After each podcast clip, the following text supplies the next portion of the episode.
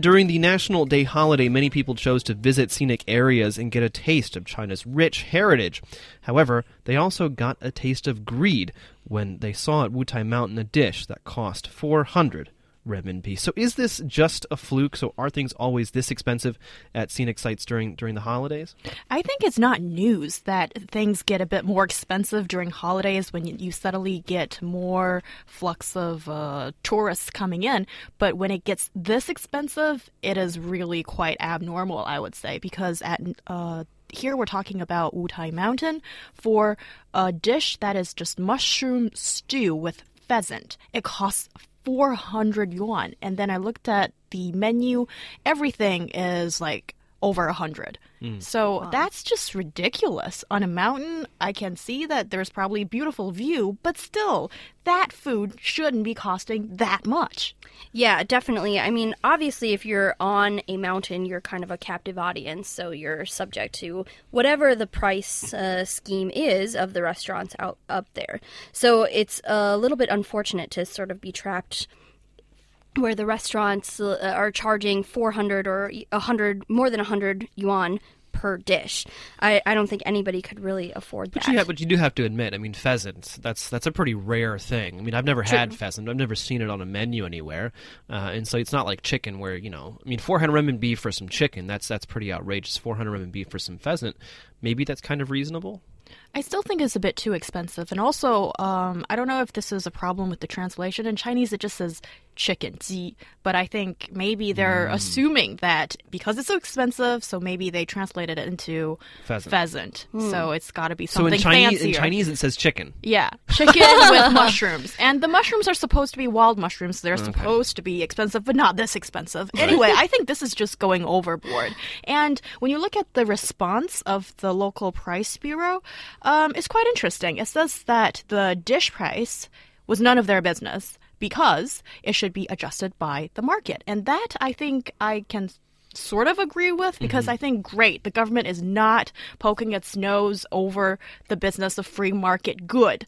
But when things are going overboard when the price is skyrocket high, it's not just a little bit of expensive, but it's outrageous, then certainly the government should play a role here. I think when things, you know, go extreme, then the government should do something about it.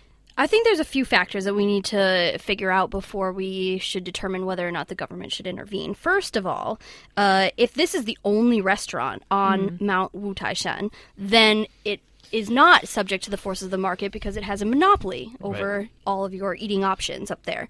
So that's one factor. The other factor is is this a government uh, owned and operated park? If it is, then yeah, the government should step in and regulate the prices, uh, or at least to a reasonable degree. Mm-hmm. Of course, the restaurant can probably set slightly higher prices than normal restaurants because you are up on a mountain and you know there is a cost of bringing the ingredients up there. Right. Yeah, but I have to say, I mean, you know, there's no way that this is the only restaurant. I mean, on on this mountain. I mean, I, I, think I think people are blowing it a bit out of proportion. I mean, yes, of course, 400 renminbi for one dish is expensive.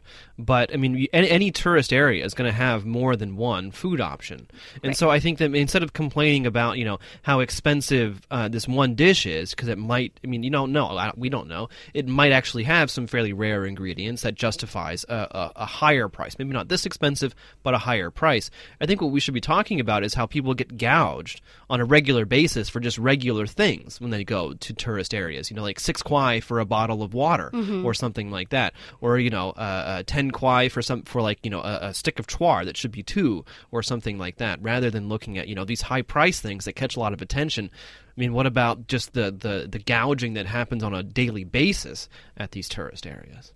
Well, I think the examples that you just raised don't really um, I think it's still sort of affordable for people, although it could be. Six kwai for a bottle of water. It's affordable, but it's still gouging. Yeah, I know what you're saying, but certainly I haven't seen anything done to that, and I haven't seen that many complaints because I think Chinese people are really not that complainy. It's only when.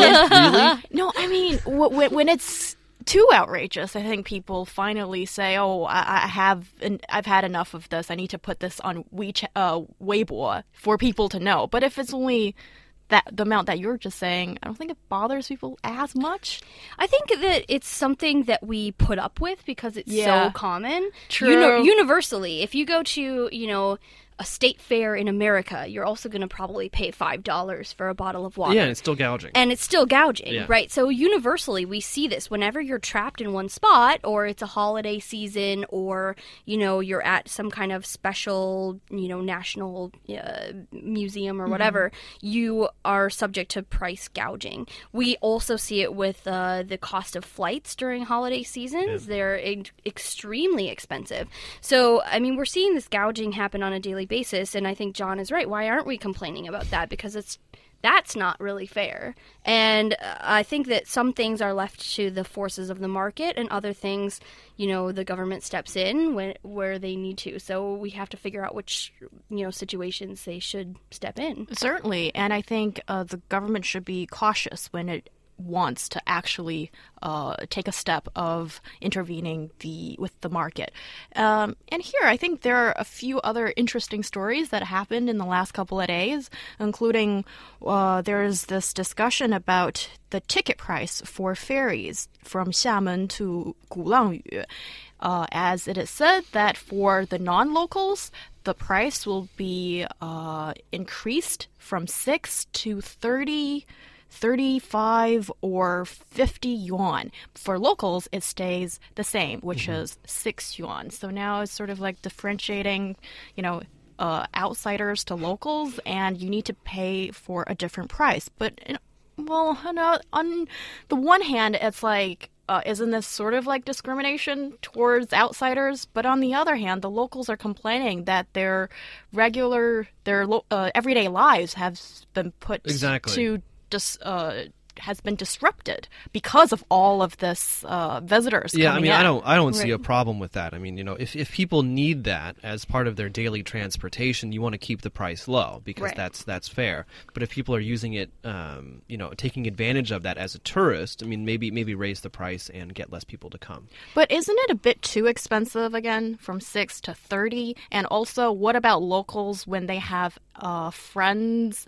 from outside, and then they Well, come then the in, locals buy the tickets. and then you have to go to separate ferries, Well, I paying think that- separate prices. It seems like the I I actually don't have a problem with the 30 or 35 kwai ferry tickets. I think that that seems reasonable for a tourist destination. Uh, however, I think that having three special wharfs for local people to travel there seems completely unnecessary. Like you should be able to just buy a pass that allows you to go back and forth, uh, you know, every month or something like that. If that's where you need to go for work, uh, it doesn't seem necessary to create like three whole new wharfs. And really quickly before I move on, I just want to read a comment from J- Draco here on uh, WeChat. He says that Wutai Mountain is no longer the place where Daxia or heroes gathered around.